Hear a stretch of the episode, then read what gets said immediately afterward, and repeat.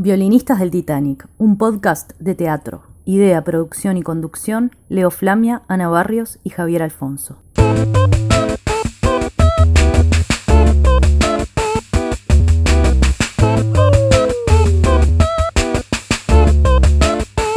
Seguinos en redes. En Facebook, arroba violinistas del Titanic. Twitter, arroba violinistas-pod. Instagram, arroba violinistas del Titanic.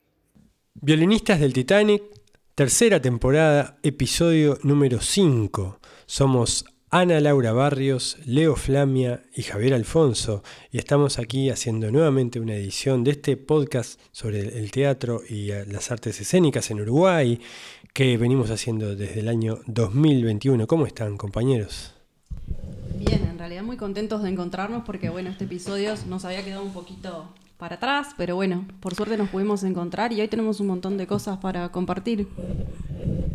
Este creo que va a ser en el, primer episodio en el estudio casi oficial de violinistas de Titanic, que es el, living de, la casa de Ana. Hasta ahora habíamos transitado por diferentes espacios vinculados a las artes escénicas de Montevideo. Siempre se vuelve al hogar. Siempre se vuelve al hogar. Y Regreso al hogar, una obra de Harold Pinter. Ah, es verdad, es verdad. El regreso a casa, aparte, es como casi un leitmotiv de, estructural un montón de, formas de narrar, ¿no? Bienvenido a casa, una obra, una obra de Roberto, Suárez. que yo no sé, en ese sentido no le encuentro el bienvenido a casa exactamente cómo, cómo ubicarlo, digamos, en esa estructura este, ya clásica de muchas narraciones. Pero bueno, esta, este episodio vamos a intentar hacer una, una, un repaso de lo que hemos visto en, este año, que ha habido teatro de todas las formas y de todos los colores. Te lo contesto con otra obra de teatro. Recuerde esto. Vamos a hablar de lo que sucedió. Está, inspirado, está inspirado. Vamos a hablar de lo que sucedió en este año. Eh, ya que estamos nosotros tres solos por primera vez en el año, vamos a hacer un repaso de lo que vimos, de lo que nos llamó la atención, de lo que nos gustó, de alguna cosa que no. Y bueno, aunque estamos en octubre, todavía es un poco temprano para hacer un balance del año. Eh, bueno, creo que ya nos animamos porque no lo hemos hecho en todo el año. Hemos eh, compartido historias de la Casa de la Pólvora, hemos compartido la historia de la Escuela de Espectadores con Marester Burgueño, Bernardo Borkenstein y, Graciela, y Gabriela Bracelli. Y también eh, estuvimos en la escena con Cecilia Caballero y estuvimos en... en la cretina con Mamu y Papu. En la cretina con Mamu y Papu. Con Fede Guerra y con Fernando Amaral. No me acuerdo cuál era Mamu y cuál era Papu, pero no importa, vayan a ese episodio que es el anterior de violinistas. Y bueno, eh, este año, como todos los años, anduvimos por varias salas. Y apareció al principio, como siempre, en la agenda eh, fuerte el festival temporada alta de la Sala Verde, ¿no? Que organiza la Sala Verde. Sí, siempre hablamos que la Sala Verde tiene su presencia importante dentro de lo que es el circuito de teatro acá en Montevideo y bueno, siempre marca como el comienzo del año, ¿no? Eh, en enero, cuando de repente está todo quieto, no hay muchos estrenos, este, la Sala Verde siempre este, marca su presencia con este festival que, bueno, dentro de lo que siempre vemos, este, siempre hay este, interesantes propuestas. Qué cosa linda ir a la Sala Verde, siempre. Sí, sí, estamos eh, en eso estamos de acuerdo. Aparte, la Sala Verde que fue el primer espacio que nos cobijó también a violinistas del Titanic. El primer escenario del primer capítulo de la primera temporada, en el escenario con Gustavo Sidán. Pero a mí lo que más me gusta de la Sala Verde es sentarme arriba en las, en las tertulias eh, y, y recorrerlas y ver la obra desde diferentes espacios, cuando está vacía, ¿no? Bien, bueno, entonces, este, temporada alta, que es en realidad es una muestra del Festival de Girona, eh, que, llega hace unos cuantos años ya a, Montevideo. Eh, este año fue la novena edición, o sea que en 2024 va a ser la décima edición de la muestra temporada alta de Girona en la Sala Verdi. Eh, y bueno, como siempre tuvo un montón de espectáculos de España, Portugal, Brasil, eh, uruguayos también. Eh, se reestrenó, por ejemplo, Yo Soy Fedra, que se quedó en un horario particular unos cuantos meses más también. Iba los domingos al mediodía. Eh, que cambió de espacio, ¿verdad? Porque primero se hizo en la casa que está lindera, ¿no? La, Casa Caprario, donde se fundó el Club Nacional de Fútbol. Siempre nos acordamos, porque Javier de algún modo siempre lo, lo, lo, hace saber. Este, pero después ellos lo hicieron en la zona del subsuelo, ¿no? De la Sala Verdi. Yo no llegué a ver esa. Donde se hizo dados tirados, donde Anthony Fletcher y el Pato Paso se hicieron dados tirados. Tal cual, sí 3, unos 4 años. cuantos años ya. Y después, para mí, una cosa muy destacable que se hizo en, en esta edición fue. eh, hubo varias cosas destacables, pero debido al contexto eh, de crisis humanitaria, de refugiados, que no quiero dar detalles, porque nos iríamos este, de mambo, hubo una obra que llamaba Moria que justamente se detenía y armaron como una gran carpa de refugiados este, en, en el escenario de la Sala Verdi y nos hacían convivir de alguna forma con, con algunos actores y actrices que interpretaban a un, a un par de refugiados y después veíamos proyectadas un- imágenes documentales de su historia, me pareció una de las cosas más interesantes que vi, esa, esa, esa historia que es cotidiana pa- para un mi- millones de personas, este, que les caen bombas arriba de sus casas y tienen que irse sin nada a ver a dónde pueden llegar y bueno. Y era una especie de teatro documento, como vos decís, este, ellos este, en, en lo que era la carpa, las telas que formaban la carpa, que generaba como un círculo, que era como una apuesta muy intimista, este, se, podían, se veían proyectadas este, declaraciones de personas este, reales ¿no? este, sobre lo que sucede en, en países como Afganistán. Y, mm, y bueno, eso generaba como una, una cercanía, ¿no? Y con, con las actrices que estaban ahí presentes, además de que tenías que entrar descalzo, ¿no? Y como el hecho de también este, eh, sacarse los zapatos, despojarse. No, y este, remite a también a, toda la cercanía con, con el, con el conflicto, con, con- la realidad permanente de los refugiados que cruzan el Mediterráneo desde África a Europa, a los puertos de Italia, de España, de Grecia, de las islas del Mediterráneo, donde eh, son eh, situaciones tremendamente angustiantes, al límite de, de- de la tragedia constantemente, de que se hunda una balsa de goma con 150 personas adentro. Eh, yo eh, recuerdo que vi una eh, cortita que es en la sala Lazaroff llamada Alsazu de un grupo español con cuatro actores que hacían 14 personajes cada uno que te contaban una historia tremenda de un de un altercado que hubo en una discoteca entre particulares de un pueblo del País Vasco y dos guardias civiles que eran este, que estaban de civil en ese momento con sus parejas y que eh, una riña callejera o normal o común entre la clásica riña entre capitalinos y pueblerinos que se da en cualquier parte del mundo, es asociada, es asimilada, es interpretada por la justicia como un acto terrorista, porque ellos eran guardias civiles. Y le es aplicado, es un caso real, ¿no? De Que le le es aplicado el- el, la legislación eh, actualizada recientemente contra el terrorismo por una riña en un boliche. Entonces eso generó una, una alarma, una, polémica muy grande en España hasta el día de hoy, porque fueron este. Pasados por la justicia. Yo no recuerdo si están presos o no, pero fue un caso muy comentado, muy este, emblemático, y el teatro lo lleva de un modo, este, teatro, esta forma de teatro documental eh, de la compañía La Dramática Errante.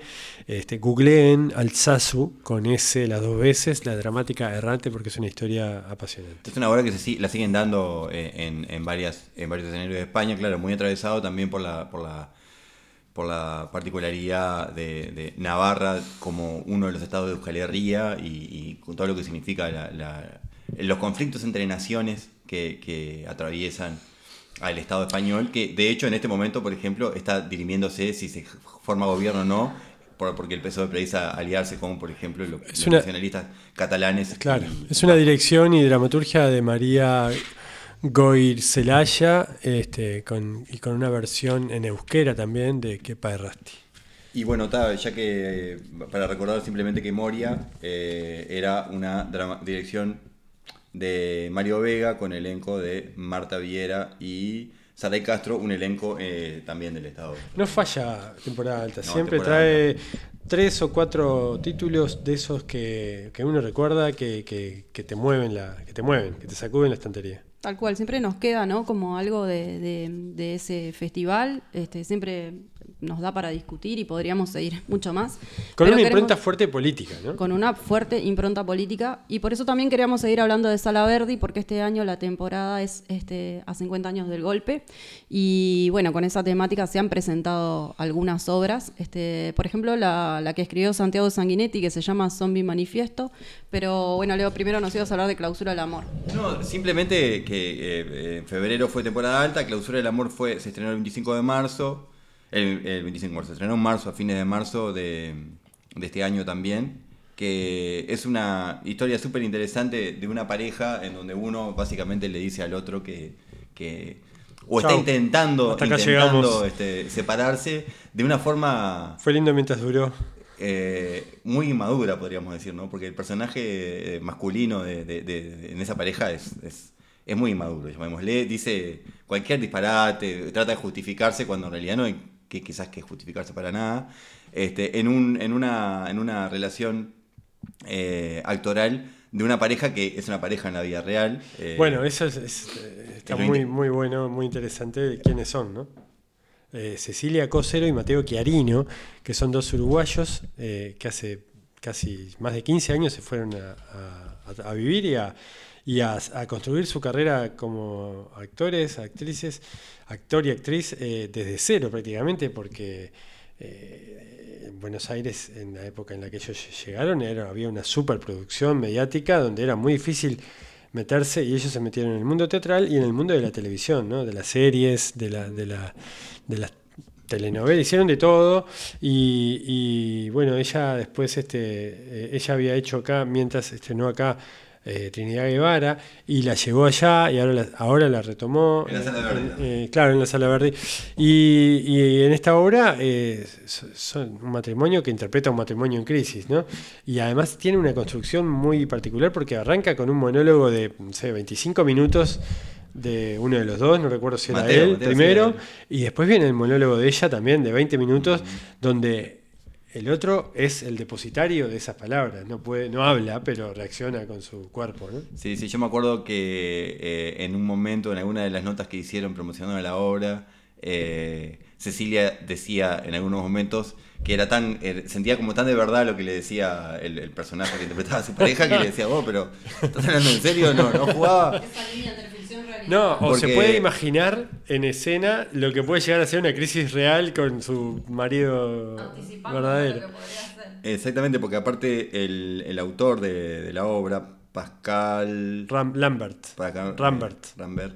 Un francés. Eh, justamente escribió la obra después de separarse y recomienda que lo hagan con parejas o exparejas. O sea, que, que ese vínculo, digamos, que está, que está reconstruyéndose en el escenario tenga, tenga cierta carnadura real con, con- con los intérpretes. Porque evidentemente que ahí aparecen un montón de cosas que, que- que es mucho más difícil cuando el vínculo no, no, no- entre, entre, las, entre las Y ellos la hicieron algunas funciones con su hijo ahí presente en la sala. Eso también es eh, un dato pintoresco que les permitió a ellos hasta ahora reencontrarse con, su- con el público uruguayo de un modo más este como con tiempo, porque fueron varias funciones, fue, vinieron dos veces, en total son más de 10 funciones las que hicieron en la sala.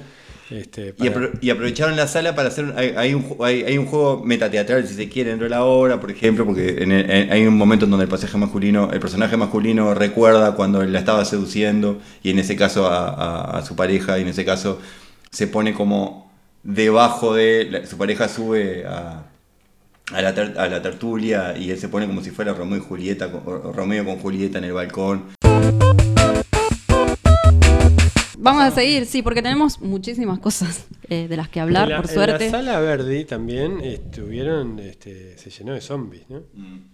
Bueno, era un zombie, ¿no? Un zombie muy particular. Este, Sí, uno, un, un zombie muy particular, pero, pero eh, contando la historia de, de personajes que parece que vivieran en otra, en otra época. Zombies también, ¿no? literales y zombies metafóricos. Exactamente, porque bueno, es una obra que querido Santiago Sanguinetti, un poco a demanda de, de- la producción de, la Sala Verdi, este, buscando algo que dialogara justamente con los 50 años del golpe. Y se le ocurrió a, a Santiago algo que, que- que tiene una lógica muy interesante porque digamos que desaparece eh, un cuerpo en un cementerio y quienes están como desesperados reclamando por, por sus huesos son militares, ¿no? Es una, casi que una parodia de, por decirlo de alguna forma, trabaja con mucho humor la obra, de lo que sucede, este, sabemos que los militares si hay algo que han hecho es esconder información para que aparezcan restos de detenidos desaparecidos durante el tiempo que ellos se hicieron cargo de facto del país. Este, y entonces ese juego, digamos, e- e- ese, ese giro que hace eh, Santiago habilita eh, un, montón de situaciones de humor este, que, bueno, que permiten hablar de esto desde otro lugar. En mi caso, no es de los espectáculos que más me ha gustado de Santiago. Sé que en eso tenemos como algunas, algunas este, diferencias. Ahora Ana va a hablar. Pero sí me parece que este, ese giro que hace, ese abordaje que hace de la temática de, de- de- de los desaparecidos y, y- y de los enterramientos Sí. y de las muertes. Cambia el, el- clandestinas. el punto de vista este, y lo pone, eh, pone el conflicto en la piel de, una de un militar, de su madre. Torturador, aparte, o sea, como claro. de una familia que reivindica la lucha antisubversiva. Sí, sí, sí, sí. eh, que, que es una jugada tremendamente arriesgada. ¿no? Totalmente. Eh, para hablar un poco del elenco, estaba Mateo Altés, Carmen Laguzzi, Carla Moscatelli y bueno, el zombie Rogelio Gracia, este, en una actuación muy, muy impresionante, muy Lleva, graciosa. lleva. Realmente todo esto de lo que hablamos, de, en realidad la obra trata de un tema que es doloroso para todo el mundo todavía, ¿no? Hay áreas que no están cerradas y que falta mucho para. Fue estrenada en, la- cerrar. en las inmediaciones del 27 de junio, creo que un poco, un poco antes, ¿no? Este, y bueno, sin embargo, este, Santiago logra eso de mezclar con inteligencia la mirada política, eh, con la reflexión y con el humor, ¿no? Que es, es- es lo difícil, me parece, de, de encontrar en esto. Y bueno, ya venía trabajando, este, bueno, mezclando temas más bien teóricos, filosóficos y de los autores, los grandes pensadores y autores políticos.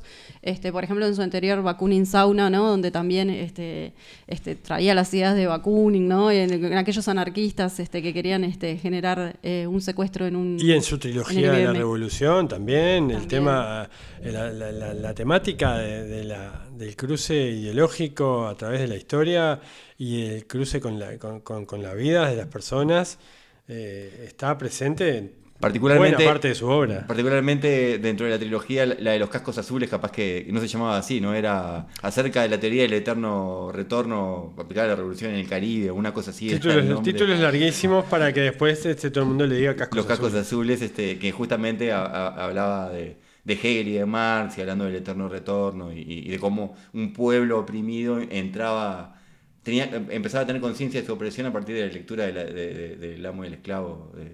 De, esa es una parte de la fenomenología del espíritu de Hegel. Pero bueno, ta, e- e- eso es, eh, es un clásico en- en la obra. Yo me acuerdo que justamente vos hablabas de la, de la de gato de Schrödinger, que hay un comando anarquista también que hace un atentado en el- ese acelerador de partículas, que es lo que genera todo lo sobrenatural que sucede, sobrenatural y muy divertido. No, y me voy más para atrás, eh, Nuremberg, Bueno. el, el poniéndose en la piel de un De criminal, de un skinhead que está a punto de cometer un, Un atentado. atentado, eh, el tema eh, de- está es, es el, asunto del cual se ha ocupado Santiago Sanguinetti durante toda su carrera, ¿no? prácticamente.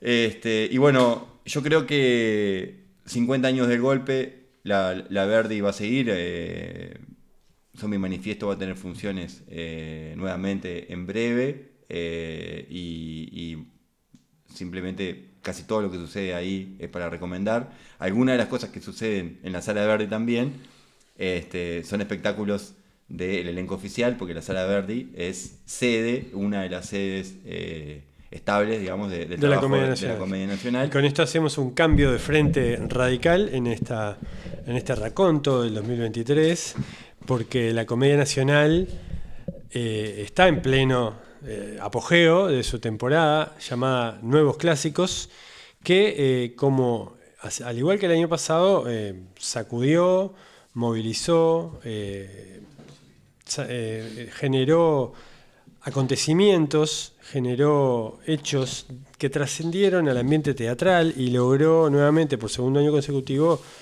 posicionarse en el panorama cultural y, diría que en el panorama social eh, montevideano por lo menos, este, con, una potencia inusitada, con espectáculos que, que convocaron gente, eh, yo el, el fenómeno más llamativo que está sucediendo, creo, es la convocatoria y la, la asistencia ya permanente de gente a ver espectáculos de la comedia, público nuevo para la comedia y para el teatro. Sí. Mucho público. Un público que eh, está agotando las entradas antes de que arranque la temporada, ¿no? Generando un fenómeno inédito, sí, que se agoten antes todas las entradas para un espectáculo. Porque había, había sucedido con Frankenstein, pero acaba de suceder con Macondo, con, con un teatro con sin cuatro veces la capacidad que tenía Frankenstein. o De sea público, que sí. se transformó también en un, en un hecho masivo.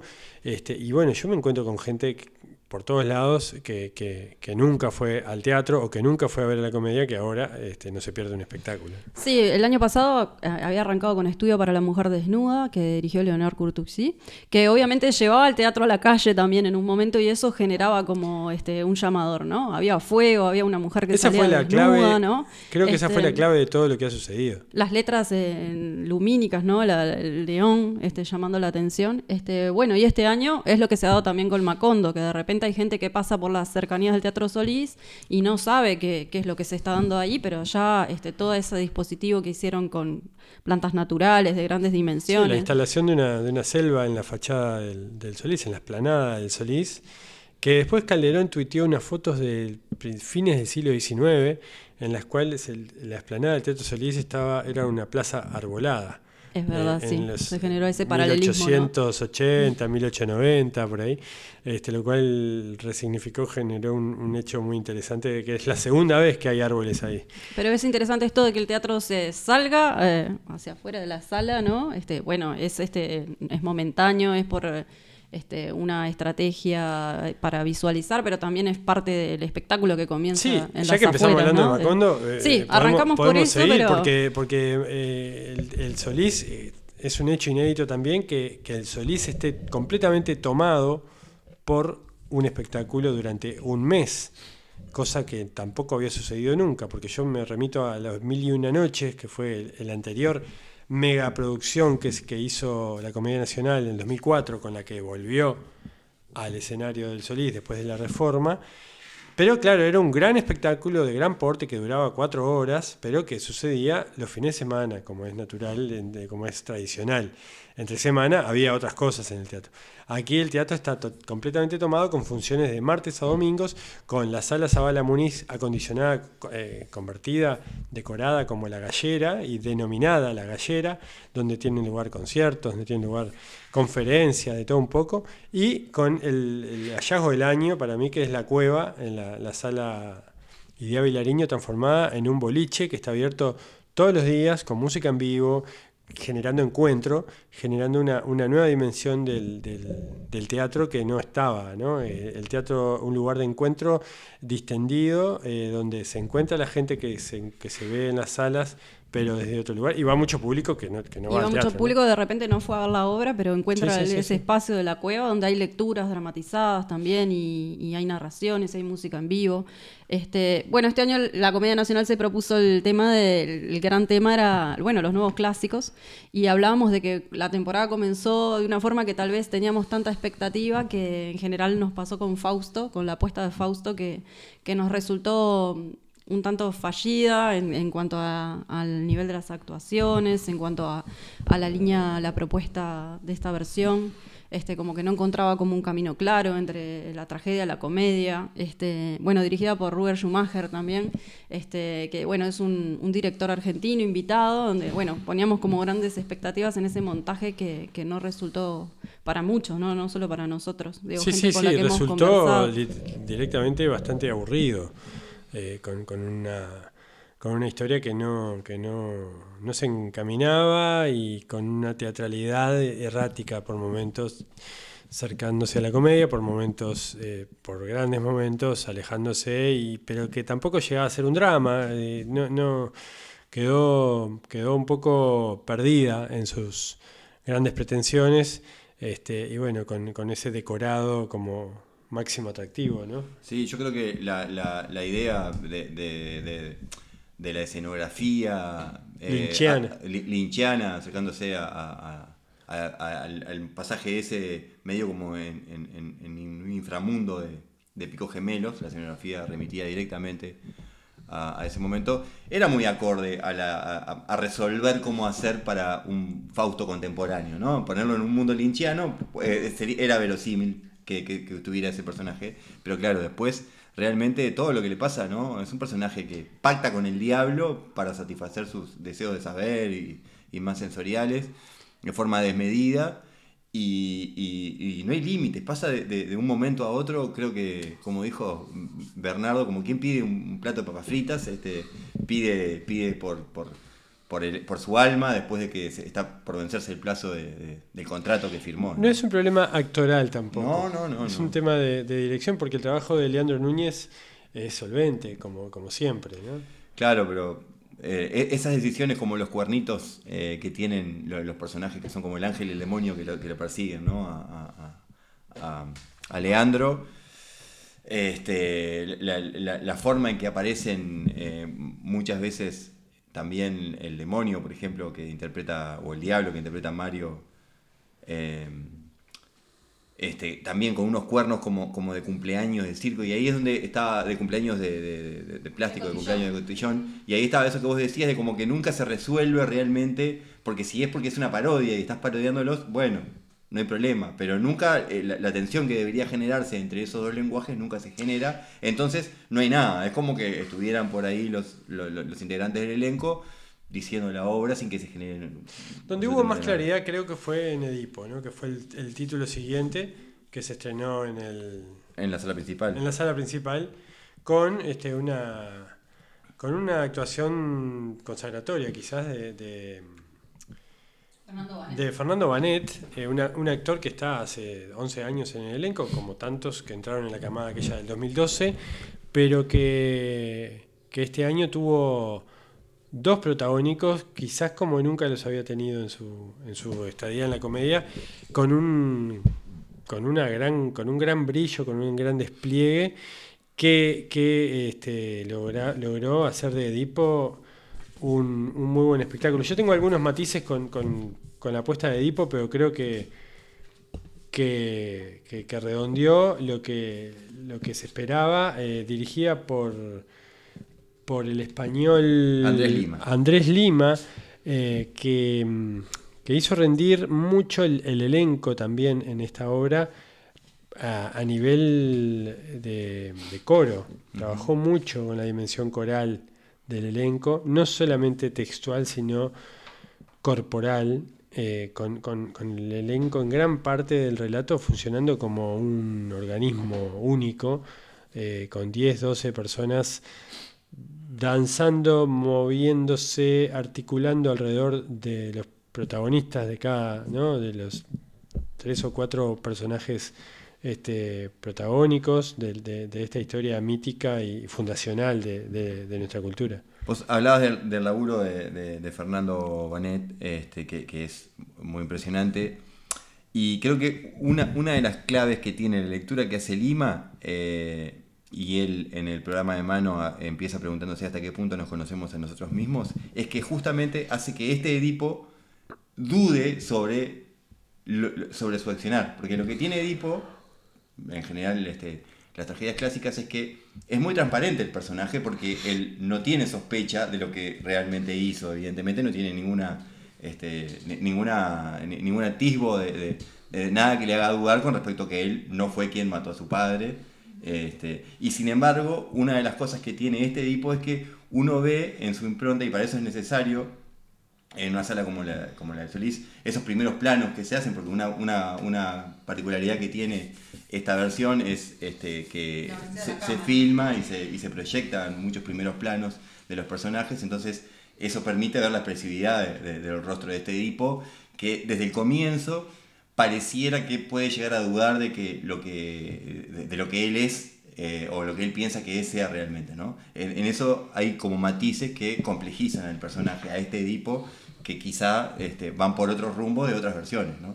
Que Edipo, hasta que no está totalmente convencido por, por- por- por las pruebas que tiene de que él realmente es el que mató a su padre y todo el mundo sabe es- esa parte, por eso no, no estamos spoilando nada, ¿no? Y que se casó con su madre. Hace dos mil y pico de años que lo sabemos. hasta ese momento, hasta ese momento este, no tenía ninguna duda. Y en este caso creo que sí, creo que es una de la- uno de los hallazgos de Lima, por lo menos, el indagar en, en la propia psiquis del personaje. Después también estamos ante un trabajo plástico eh, exuberante, con, con una, para mí una refinación en la elección de la, de, del- del- de la síntesis que hace la escenografía, ¿no? Con sí, ese la, la escenografía templo, está a cargo de Gustavo Petkov.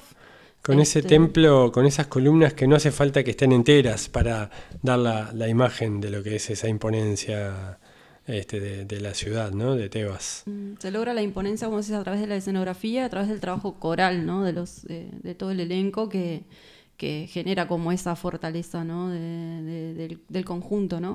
Que era lo que estábamos viendo un poquito en, en el resto también de las propuestas que, que se vienen realizando por la comedia, este, porque este año entraron, entró una nueva generación de actores este, y han sido integrados, ¿no? A estas nuevas puestas como La Gallina. eh, La, la gallina quizás es el espectáculo más polémico de, de esta temporada, ¿no? Porque yo creo que es bastante unánime que Fausto fue un fracaso. Que Totalmente. ningún problema, o sea, fue una buena apuesta, pero que no, no, no surgió. Y después este, hay, hay, hay obra, Frankenstein creo que ha sido este, mu- muy unánime este, en, en el, en el elogio, creo que Edipo también. Hay otras que han, han tenido, pero creo que la más polémica, la que dividió, este, partió más aguas, Sí. ha sido la gallina. Yo no sé tanto si por el resultado o por la decisión de, de que, de que sea, haya sido Adrián Caetano. Creo que entre nosotros tres no tenemos dudas. A nosotros, a mí me gustó, eh, más allá de que me gustó mucho. Fue una de las cosas que más me gustó, si no es lo que más me gustó de la comedia hasta ahora. Calderón le entregó, le, ofreció la dirección a Adrián Caetano en su primer trabajo en completo en teatro, eh, su segundo, segunda dirección, porque había hecho una puesta en escena en un, en un este, espectáculo musical infantil en el Sodre el año pasado, en la pandemia, no me acuerdo si en el 2021 o 2022. Em, pero, pero este fue su primer trabajo completo desde que implica la, el abordaje de un, texto, la versión del texto, la adaptación al, formato escénico y la dirección en escena con trabajo con los actores. ¿no? Este, que, en lo cual él fue sincero siempre en cuanto a su, a su falta de experiencia en el escenario. eh, no así en, en su, experien- su experiencia con el trabajo con los actores, que en el cine él es un director muy presente con el actor. ¿no? Y en la televisión también. y en la televisión. O sea, En eh, las películas y las series este, que ha hecho muy exitosas, con una, un gusto por la por la y por el hiperrealismo en cuanto al- la violencia en la sociedad y a los vínculos, cómo la- esa violencia está presente a través del, en, en todos los vínculos ¿no? que, se establecen. Sí, sí, nosotros conocimos a. Bueno, en realidad quien sigue Cinemateca seguramente Pisa Birrafaz o Bolivia fueran como las primeras películas. Un oso rojo fue un éxito absoluto, con un Chávez también, este, con una actuación, hablando del vínculo con los actores, ¿no? Logró una de las actuaciones quizás más, más potentes. de- Consagratoria en su carrera como de- actor, sí, sí. Este, y, y bueno, en realidad eh, ese hiperrealismo no es lo que está eh, lo que domina esta impronta, al contrario, es una impronta bien teatral en el sentido que eh, la convención está arriba del escenario todo el tiempo, desde el maquillaje, la puesta en escena. Sí hay una cosa muy fuerte que es ese gallinero, pero con, con bocinas que claramente remite a como, a un, como un campo de concentración. Vivimos como si fuéramos, este, como si estuviéramos en un gallinero nosotros mismos en ese contexto. Uno, yo qué Sí. sé, lo, lo que puede jugar es Él, juega a las escenas superpuestas. Dentro de ese gallinero hay varios microescenarios, ¿no? La cama, donde eh, la mujer da a luz y, y genera todo ese momento de ese trance de dar a luz, donde se plasman las ilusiones que tiene ese matrimonio eh, en- en- con los hijos y con las sucesivas frustraciones tremendas del tema de la salud, de la, del- de la salud de los Sí, niños. aparecen otros personajes como el cura, ¿no? Y el médico que están ahí siempre presentes. Y Sí, que- está la cocina también como otro, otro micromundo y está el comedor, ¿no? Y, y está el, el- el- hay otro escenario donde aparece el, el cura que remite En un a- espacio que es muy limitado, ¿no? Que como, él, como decía Leo, es una jaula, ¿no? Que remite a un campo de concentración. La escenografía a cargo de Laida Rodríguez. Este, y bueno, como vos decías, eh, Caetano en realidad, eh, decía yo, bueno, nunca dirigí teatro, esto para mí también es una apuesta. Este, es algo que a mí me propusieron y me pareció como un desafío. Y él este, tiene una forma de trabajar con los actores desde un punto de vista donde busca mu- mucho lo, lo natural, ¿no? el, na- el naturalismo.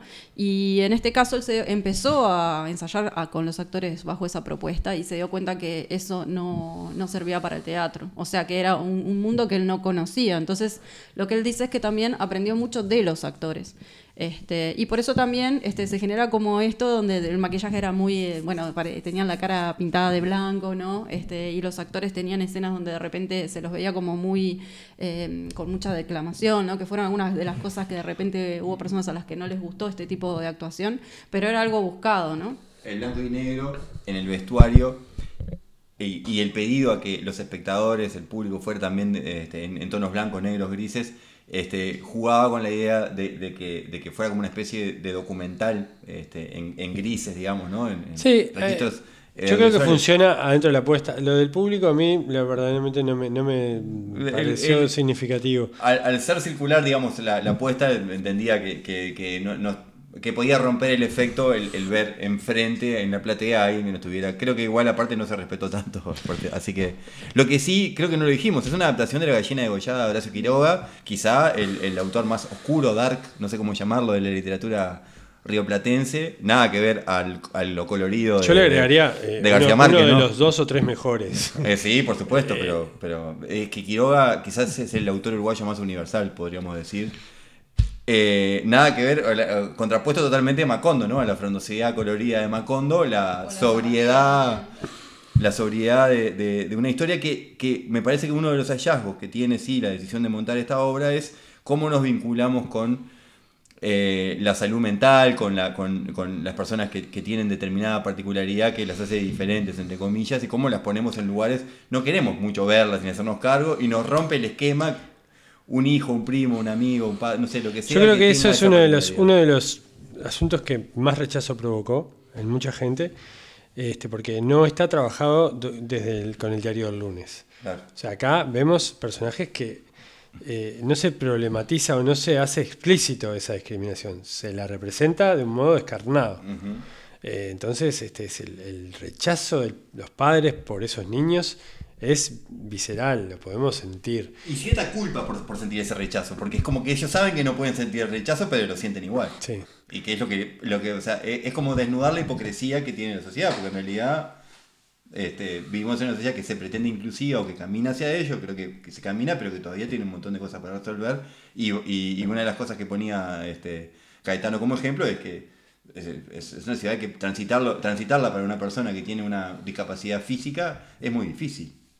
Sí, a mí me, me resultó tremendamente fuerte la presencia de los actores niños, sobre todo dos de ellos que eran muy chicos, y algunos elementos que, que no, eh, obviamente hay, hay varios momentos de, de la gallina que no están en la gallina degollada, que son eh, invenciones o, o- o recreaciones o imaginaciones de Caetano para la escena, como la muerte de uno de ellos pre- en forma prematura, ¿no? antes de- del, del conocido desenlace.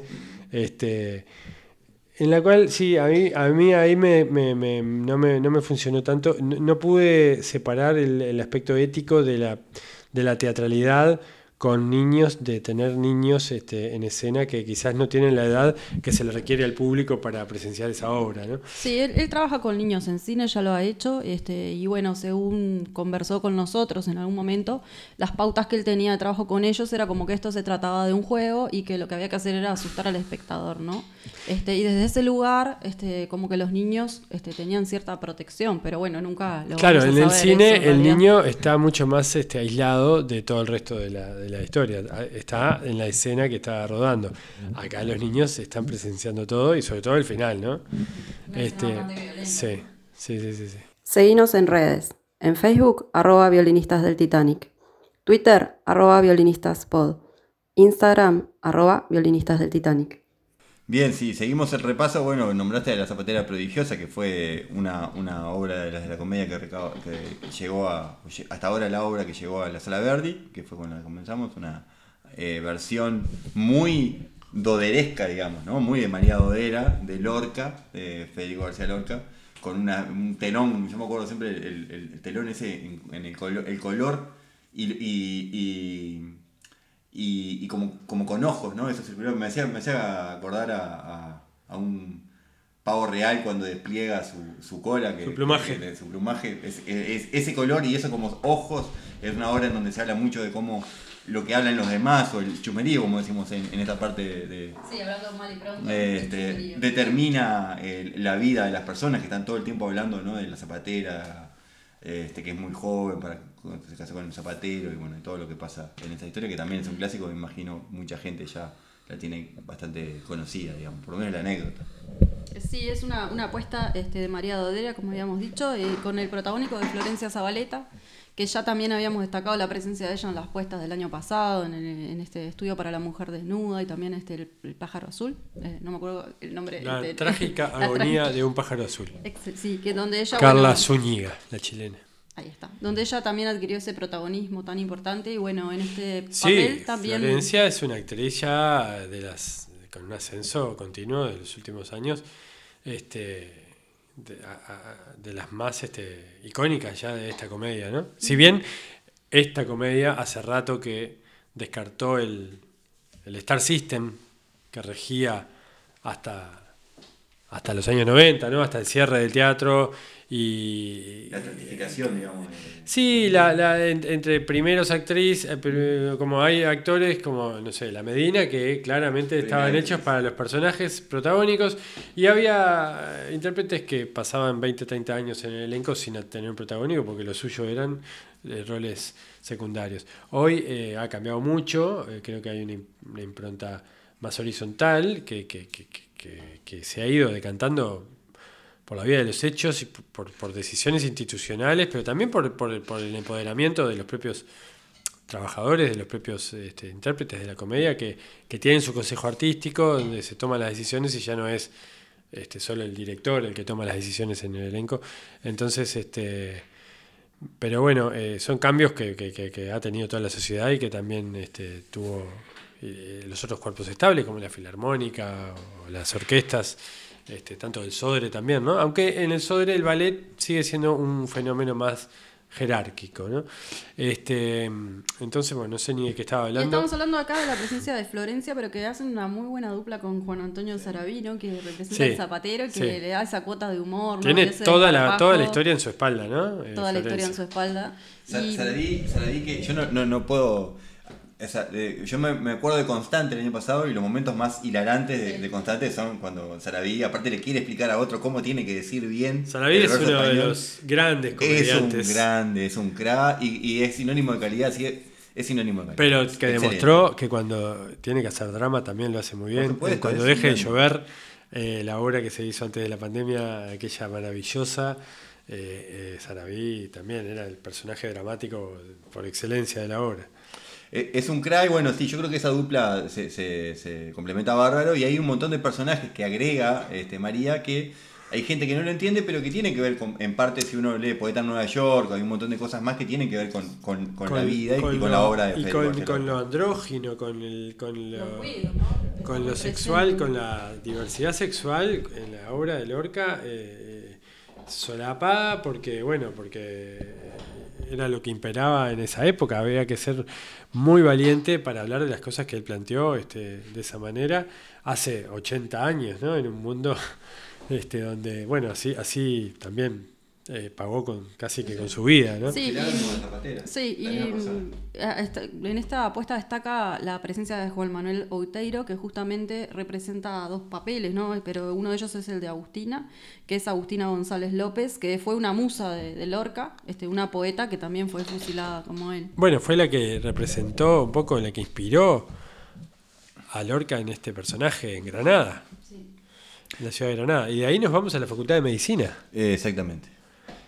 En la Facultad de Medicina se, de meterle porque nos vamos a quedar cortos, sí. me parece.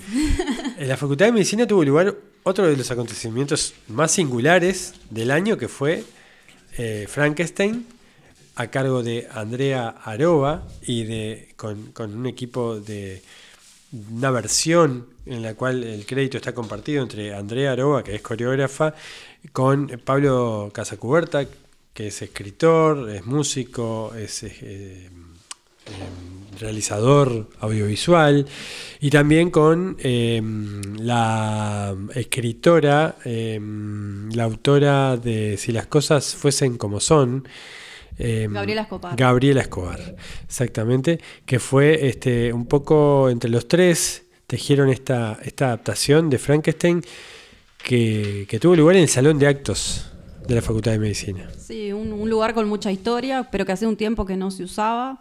este, bueno, donde hay, este, está la presencia de esos cuadros con esos, la figura de esas eh, decanos, ¿no? Esa gente tan importante para la medicina. Este, bueno, en una historia que habla del cuerpo, en una historia que habla sobre la vida y la muerte. Este, de hecho, ellos resaltan que están en un lugar eh, donde seguramente debajo, este, lo dicen también como forma de juego, ¿no? Eh, se encuentran este, una gran cantidad de huesos. Este, bueno, y la, apuesta justamente este, reflexiona sobre, sobre los límites ¿no? de la medicina también. Eh, como en La gallina y como en Macondo, no estamos ante una versión literal de la obra original. Para nada. No, para los que vayan buscando eso no, no, no, lo, no lo van a encontrar. Además, bueno, obviamente Aroba viene del mundo de la danza, entonces esta apuesta eh, justamente resalta la presencia de los cuerpos, ¿no? Este, y la verdad que es un gran hallazgo lo que logra, me parece, ¿no? Porque muchos de los actores que están allí presentes no necesariamente son bailarines y ella logra como un despliegue plástico este, y corporal y, logra en, cada uno las posibilidades dentro de, lo que pueden dar este, con respecto a lo que es lo coreográfico, pero para contar también, ¿no? Como una forma de narrar, que es lo interesante. Con mucha poesía visual, con buena poesía visual, con momentos más teatrales, de diálogos, con monólogos, con momentos bailados, con momentos eh, donde también el elenco funciona como un cardumen eh, que va y que viene. Y momentos donde se rompe la cuarta pared eh, y bueno, se hacen eh, preguntas directas al público. Los actores están muy cerca del público. No, y a veces adentro, entreverados entre el público también, ¿no? Y un hermoso trabajo de iluminación. O sea, utilizan muchos dispositivos. Bueno, se enfrentaron... Como no es, una sala, claro, este, no había parrilla. No había parrilla de luces. Tuvieron que resolver con linternas, con LED, con mucho, con uso de la tecnología para la iluminación y trabajando muy fuerte con la oscuridad, con la penumbra. Sí, que tiene que ver con el personaje, claro, Claro, con, lo, bueno, con, el, con Víctor este, y con el monstruo, ¿no? Claro, porque de vuelta están este, los personajes eh, son aludidos, no hay una caracterización del monstruo, es un actor eh, cara lavada, con traje negro, con buzo blanco lo que trabaja con su gestualidad y también con las luces y sombras, este, logra como eh, llevarnos a esa imagen, la imagen del monstruo, ¿no? Y también se pregunta, ¿no? ¿Qué, es el monstruo hoy? Eh, bueno, eh, lo, lleva mucho al, diferente, al, también a lo que es la, nuestra conducta discriminatoria, pero también trabaja con, el concepto Frankenstein en cuanto a, a esa justaposición de de cosas que no tienen sentido y también al límite, ¿dónde está hoy el límite de lo humano? ¿no? ¿Dónde está el hombre rompiendo la frontera de la...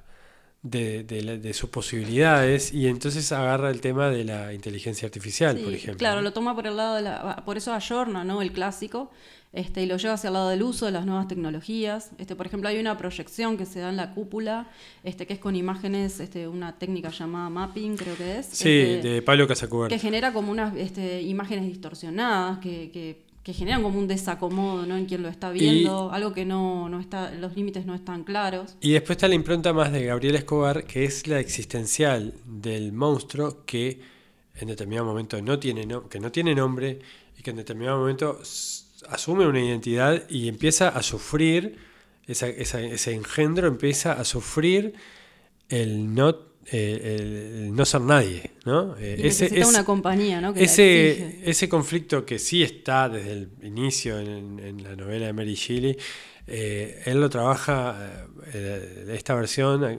toda esa parte a cargo de, Escobar, lo trabaja muy con mucha profundidad, no, no te cuenta toda la historia se centra en ese conflicto que tiene. Lo deja abierto y también eh, introduce la figura de Mary Shelley, que está Lucia Sommer, quien interpreta pasajes y habla sobre la historia personal de pérdidas que tuvo de su madre, de uno de sus hijos y por qué ella escribió esta novela.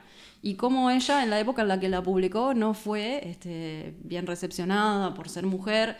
Este, un poco ese tema está. Por ser mujer, eh, casi que con menos de 20 años este, con, con, una cerca de ser considerada loca, ¿no? Este, Totalmente, sí, eso está muy bien transmitido en las escenas en las que aparece Lucía, con una gran interpretación también. Este, y a mí fue una de las, de las obras que más me ha conmovido este año y una de las puestas este, también que me han parecido. Sí, pasó que se agotó rapidísimo, era una sala chica de 200 personas, menos de 200, 150 personas, este que claro, eh, hicieron 20 y pico de funciones, pero no eh, sería bueno, muy bueno que creo que están este, ya seguramente cuando esté este episodio este, usted lo esté escuchando, señor, señor, señora oyente, eh, haya funciones programadas, así que hay que estar alertas, porque están por, cuando baje Macondo van a anunciar algunas funciones más en la Facultad de Medicina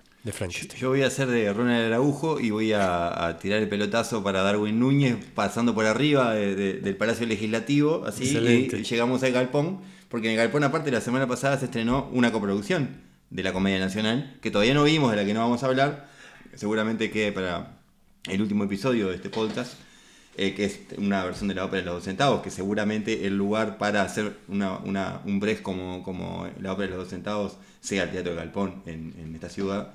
Este, pero bueno, nos sirve para dejar un poquito la comedia nacional a la que volveremos y pasar este, a algunos otros lugares o algunos otros espacios que, que hemos ido recorriendo.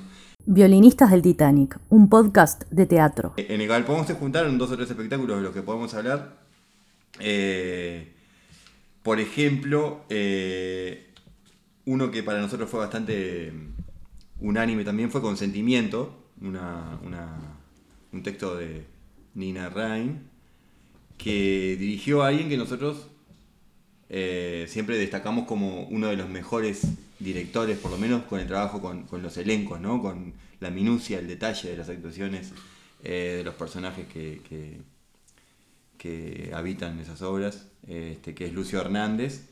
Eh, una, una obra en donde se, habla de, de la- de cómo se actúa en la vida cotidiana, ¿no? En este caso, eh, un, un elenco, o sea, un grupo de personajes que están vinculados al Poder Judicial, abogados, jueces, fiscales, eh, pero que están todo el tiempo actuando, justamente que la búsqueda de, de- la verdad, digamos, detrás de, lo que están investigando es lo de menos, sino que lo que importa, y en casos judiciales bastante este, eh, actuales eh, lo podemos ver, lo que importa es cómo demostrarle al otro cómo actuar para que el otro crea la, la versión que uno está contando y no lo que realmente sucedió. Sí, el- acá es, es un caso concreto, ¿no? De un, de un, Un abuso. de un abuso que al principio se presenta como un supuesto abuso, pero nos vamos dando, nos va dando pautas de que hay un abuso real y donde las, las dos partes de la justicia, ¿no? las dos partes del sistema judicial, los, el abogado acusador, ¿no? el, el fiscal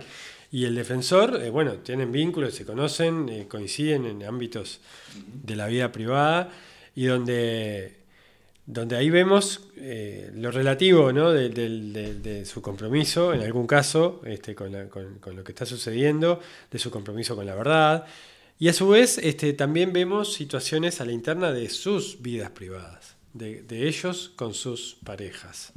¿no? Eh, es una obra muy política, muy, que, que- muy co- con un ancla eh, en la vida real muy, muy fuerte. La han ido a ver abogados que conozco o eh, integrantes de diferentes operadores del, del sistema judicial donde, y han este, resaltado la, la- el grado de rigor técnico que tiene esta, esta historia de Nina Rain y lo bien llevado que está ese conflicto permanente que se vive en el sistema de justicia entre la relación entre la ley y el código y la constitución y lo que dice la letra y la vida la vida real y lo que sucede en la vida real y, y los costos emocionales que tiene para todos ellos, ¿no? Sí, el para tema es- empezar para la víctima. El tema, claro, es un tema que es muy actual, es un tema que, que cada vez que surge ¿no? en, en el día a día vemos que, que, bueno, que son casos complejos, que es un tema que es escabroso, que tiene como muchos puntos de vista, No, y que- te- y- donde la víctima se revictimiza y bueno, eso un poco la obra lo trata. Este, Y el tema del dinero, ¿no? De, de- También, de- ni que hablar. de las posibilidades que,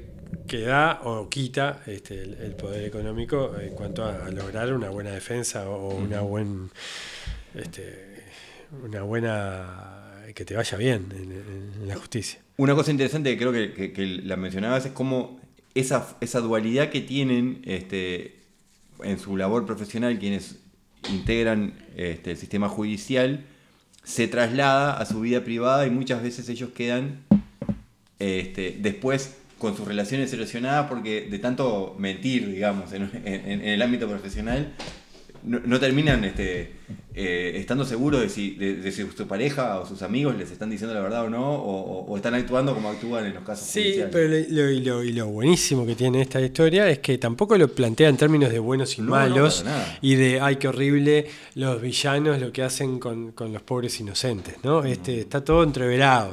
Eh, bien la condición humana, la contradicción de este, que no hay purezas y no hay eh, blancos y negros separados, ¿no?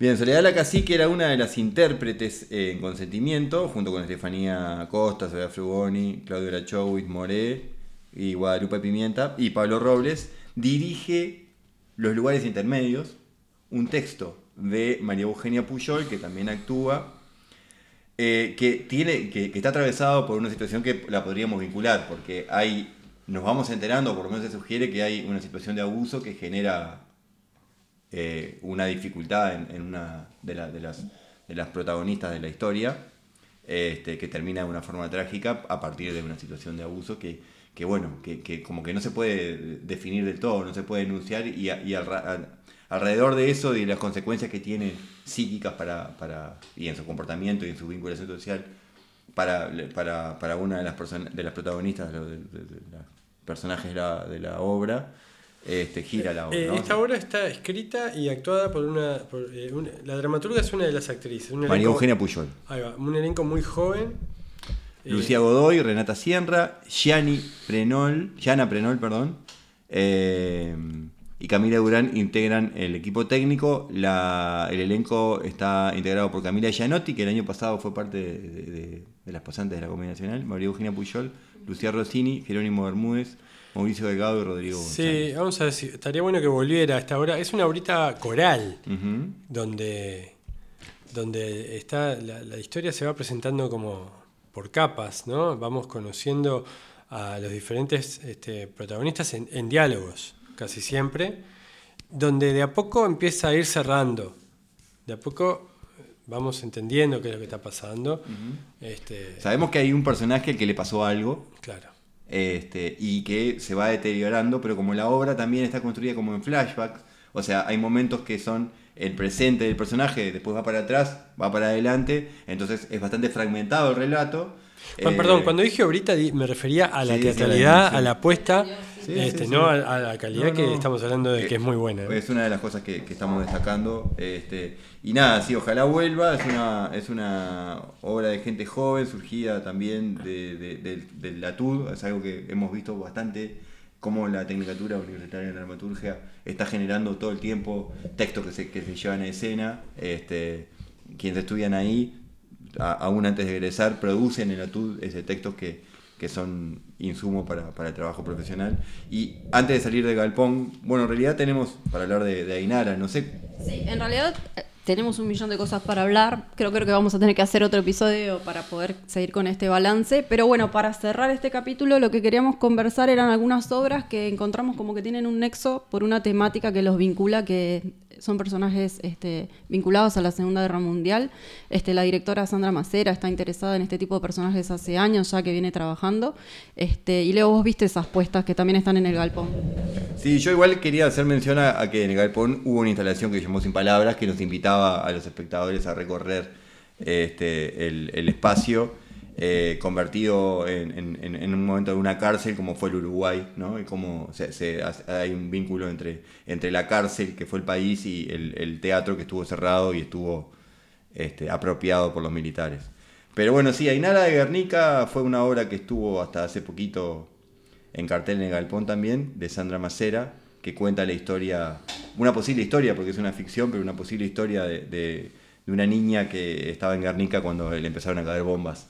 Este, nosotros conocemos a la ciudad por el cuadro de, Pablo Picasso, que es una denuncia de, ese bombardeo. Fue casi como un experimento porque no, había, no hubo bombardeos masivos antes de Guernica en, localidades.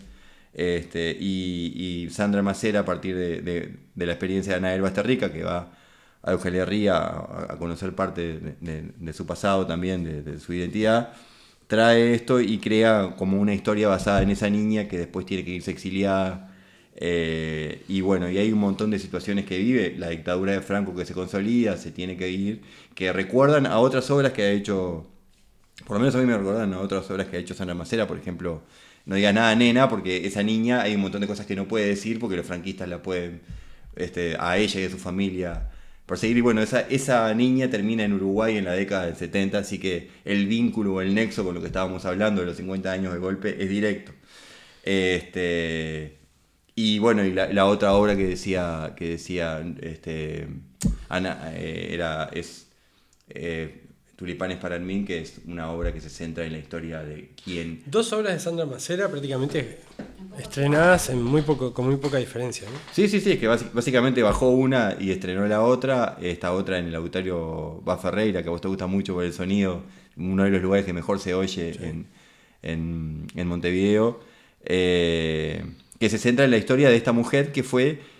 eh, era administrativa del el padre de Ana Frank, funcionaria administrativa en la, en la empresa que tenía el padre de Ana Frank, y fue como la que eh, vivió en la fachada eh, de la fábrica cuando desapareció esa familia que se ocultó en un, un altillo de la casa, y ella era la que era intermediaria y por eso pudo rescatar este, el diario después de que... Bueno, que es una obra hija de la trilogía que viene que hizo Sandra eh, sobre Ana Frank, ¿no? que hizo Preludio de Ana, Diario de Ana y Ana después. Son tres obras con tres abordajes, con variaciones, con algunas semejanzas y diferencias de la historia poderosísima de, de Ana Frank. con música de León Viriotti, porque aparte de Ana, una de esas Anas en realidad, eh, el proyecto original era una, eh, era una Una ópera, que bueno, de León Viriotti... Este, Que ellos llegaron a hacer una ópera de León Viriotti. Sí. Rayomón, sobre el, Sodre. el- el cuento de Akutagawa, en realidad la versión que hizo Akira Kurosawa de, de- de la narración de En el bosque, en realidad se llama Claro, el claro, cuento de Akutagawa. Este, fantástica en realidad, sí. Seguinos en redes. En Facebook, arroba violinistas del Titanic. Twitter, arroba violinistaspod. Instagram, arroba violinistas del Titanic. Bueno, nos quedan un montón de espectáculos que, que comentar, que recordar de esta temporada, pero lo vamos a dejar para la segunda, para la segunda, para una- un segundo episodio dedicado a este raconto. Entre ellos, recuerde esto, que fue un, espectáculo que comenté al principio de este episodio, en modo de una respuesta pretendidamente jocosa y creo que fallidamente fue co- jocosa, este, pero que habla de una obra que está en cartel en el Teatro Alianza, protagonizada por Armando Bon, por Álvaro Armando Bon, dirigida por Jorge de Nevi y Renata de Nevi, que, mm, que, bueno, empezó el, proceso Jorge, después tuvo un quebranto de salud y continuó su hija Renata, este, así que los de Nevi dirigen esta obra muy recomendable que tiene que ver con la con un personaje de la Segunda Guerra Mundial que, ha sido descubierto recientemente en- para, para el gran público por esta obra, que es un estreno muy reciente en Estados Unidos desde hace un par de años, que está iniciando su recorrido por el mundo, que para mí está llamada a ser un, un clásico, este, que se vincula así con otras dos obras de Sandra Macera que están que estuvieron en cartel en el Galpón. Por la temática y por el personaje que rescata, ¿no? Claro. Jan Karski, Karski, este, que formó parte de la resistencia polaca, ¿no? Y que fue un Sí. testigo este, directo, ¿no? De Vamos las a comentar un poco más, en vamos a desarrollar un poco más el comentario porque esta, esta, esta obra es uno de los espectáculos del año, merece un buen comentario, así que en el próximo episodio de Violinistas del Titanic continuamos con este repaso del año. Y mientras los invitamos a que si la pueden ir a ver, está en cartel, como vos decías, en Teatro Alianza, eh, con protagónico de Álvaro Armandugón. Y como siempre nos pueden seguir en Violinistas Pod, en Twitter, en Instagram, y este, tenemos nuestras redes y ahí pueden acceder a los a todos los episodios que están colgados en Spotify y el resto de las plataformas. Esperemos que Spotify siga en Uruguay, ¿no? Bueno, no- nos escuchamos, eh, nos hablamos nosotros tres y nos escuchamos eh, en breve. Y nos vemos en las tablas, obviamente. Seguinos en redes. En Facebook, arroba violinistas del Titanic. Twitter, arroba violinistaspod. Instagram, arroba violinistas del Titanic.